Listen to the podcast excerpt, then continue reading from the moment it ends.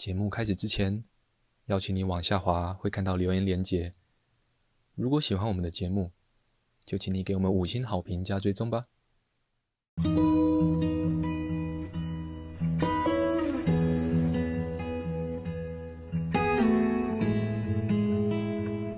我们是华人正念检查中心，欢迎收听正念好给力。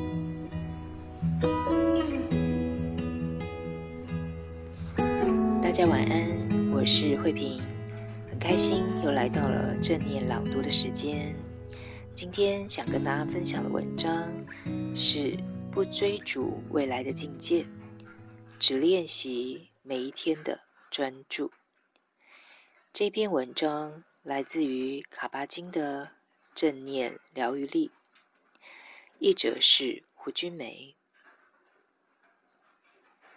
如果你想展开正念静观练习，稍微刻意的引进一些简单、淳朴的氛围到你的日常生活中，会很有帮助。举例而言，你可以在一天中拨出若干相对平和安静的时间，运用这段时间。专注的体验各种维持生存的要素，像是呼吸、身体的感觉、心中念头的起伏等。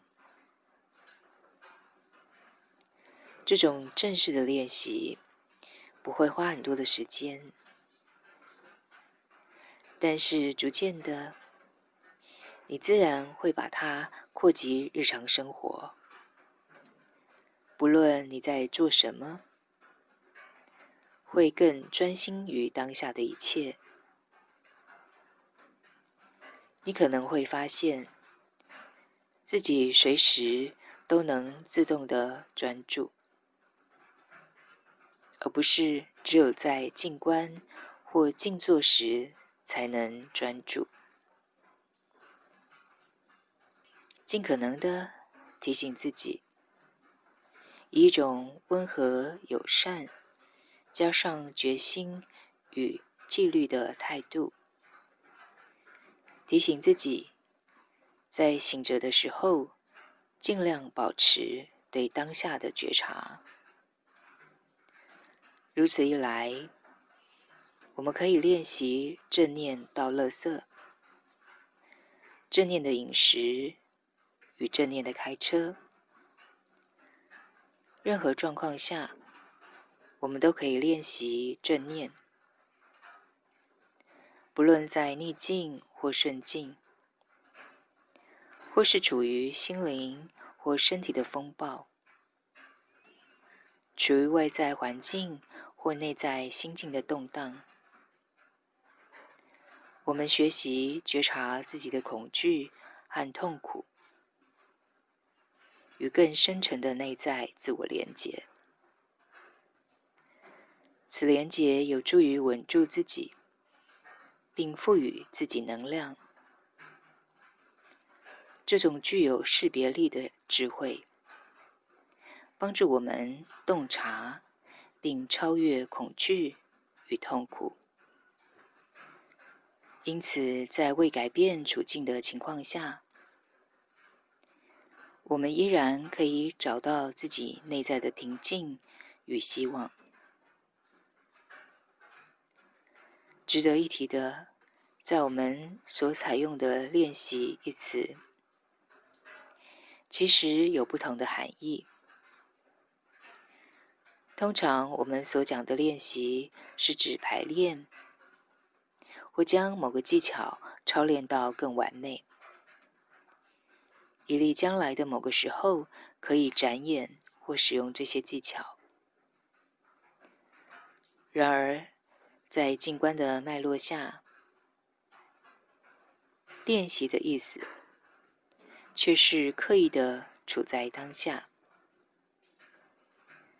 在静观中，方法与目的是一样的，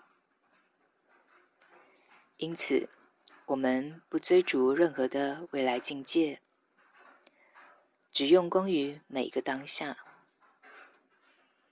练习全然的与当下同在。也许多年练习后，我们能深化并内化静观练习，但这是自然的进程，而非练习的目的。如同迈向更健康的状态，也是这一趟正念之旅的自然进程。事实上，如果我们愿意专注于当下的每分每秒，同时牢记我们只能活在当下，当时机成熟时，醒悟、洞见与健康就会水到渠成。今天的分享就到这里，祝福大家有个美好的夜晚，晚安喽！